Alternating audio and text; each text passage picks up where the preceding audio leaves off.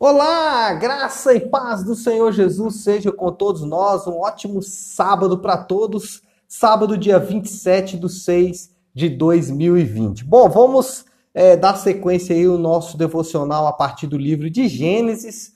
Hoje nós vamos falar de Gênesis capítulo 15. Obviamente o tema vai ser aliança. Por quê? Porque esse é o capítulo da aliança de Deus com Abraão. Nós vamos nos lembrar da história Abraão é chamado por Deus no capítulo 12. No capítulo 13, Abraão vai para o Egito e, na volta do Egito, separa-se de seu sobrinho Ló.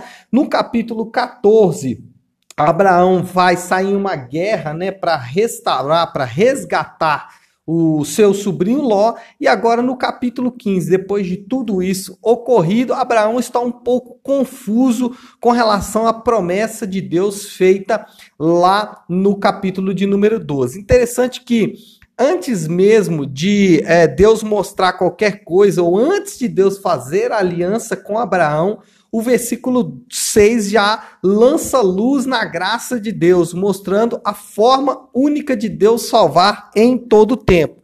Gênesis 15, 6 é o texto bem conhecido. Abraão creu em Deus, né? ele creu no Senhor e isso lhe foi imputado para justiça, mostrando aí a forma única de Deus salvar, tanto no Antigo como no Novo Testamento, que é através da sua graça. E Abraão confiou nisso antes mesmo de haver qualquer sinal de aliança, antes mesmo de Deus fazer qualquer outras promessas relacionadas à aliança, que no caso ele vai fazer aí na sequência do capítulo 15. Porém, Abraão faz isso, confia em Deus antes mesmo de Deus fazer qualquer coisa, e essa deve ser já a essência, a natureza da nossa fé, a confiança em Deus, mesmo naquilo que nós não estamos vendo. Bom, Jesus ele é visto de forma muito clara nesse texto, né, nos elementos da aliança.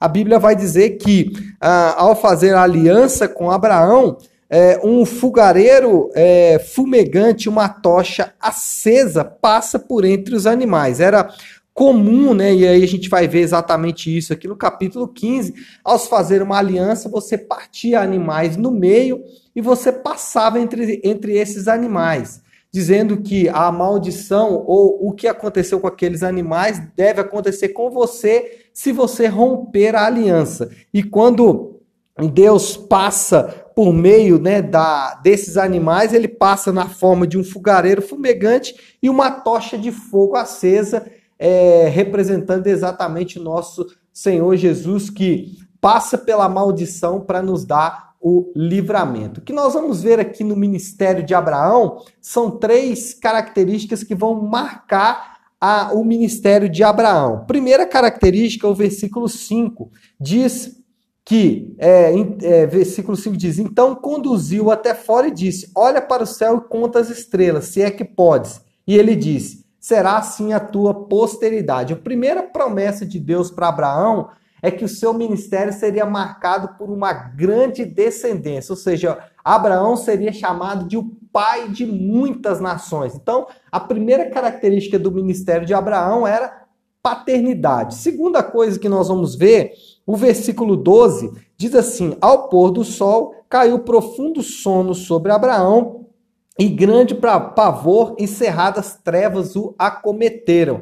Depois que Abraão arrumou tudo, depois que Abraão fez todo o cenário para ser feita a aliança, ele cai num sono profundo e Deus apenas faz essa aliança, mostrando que Abraão arrumou tudo, Abraão fez tudo que estava é, ao seu alcance fazer, mas que ele dependia de Deus para consumar o seu trabalho ministerial. E por último, o versículo 18 vai dizer assim: Naquele mesmo dia fez o Senhor aliança com Abraão, dizendo a tua posteridade dei a terra. A terceira característica do ministério de Abraão é ação. Deus prometeu dar para ele um povo, um lugar, uma região, mas ele teria que agir de acordo com aquilo que ele recebeu. Então, paternidade, dependência e ação eram as características do ministério de Abraão ou da aliança de Deus com Abraão que dá, é, que nos mostra a natureza desse ministério. Quando a gente pega isso e aplica para o nosso próprio ministério, a gente percebe que essas três características não podem faltar na nossa aliança ministerial com o Senhor, que é a paternidade. Muitas vezes nós geramos trabalhadores para o ministério, o que nós devemos gerar são filhos. Por quê? Porque o filho ele é maior do que o pai, porque o filho ele leva a herança do pai e porque o filho leva as características do pai. O discipulado ele é marcado por paternidade e não por servidão. Servidão é funcionário, paternidade é filho. É, a segunda característica é a dependência de Deus. Nós temos que fazer todo, tudo que está ao nosso é, alcance fazer, tudo que nós precisamos fazer, mas o fogo vem de Deus, a presença vem de Deus, a glória é dele, então nós temos que depender dele. E por último, nós temos a promessa da conquista, mas nós temos que sair do lugar. Nós temos a promessa da terra, mas nós não podemos ficar parados, esperando o que vai acontecer. Então, se você é chamado para trabalhar com casais, com crianças, com homens, com mulheres, com jovens, enfim, se você é chamado para trabalhar, não adianta ter só o chamado. Você vai ter que agir, você vai ter que ir atrás das pessoas, você vai ter que conquistar as pessoas, porque Deus já te deu a capacidade, mas a ação está é, nas suas mãos também fazer, porque o fogo vem de Deus, mas arrumar os animais é a nossa parte. É a soberania de Deus e a responsabilidade humana cooperando.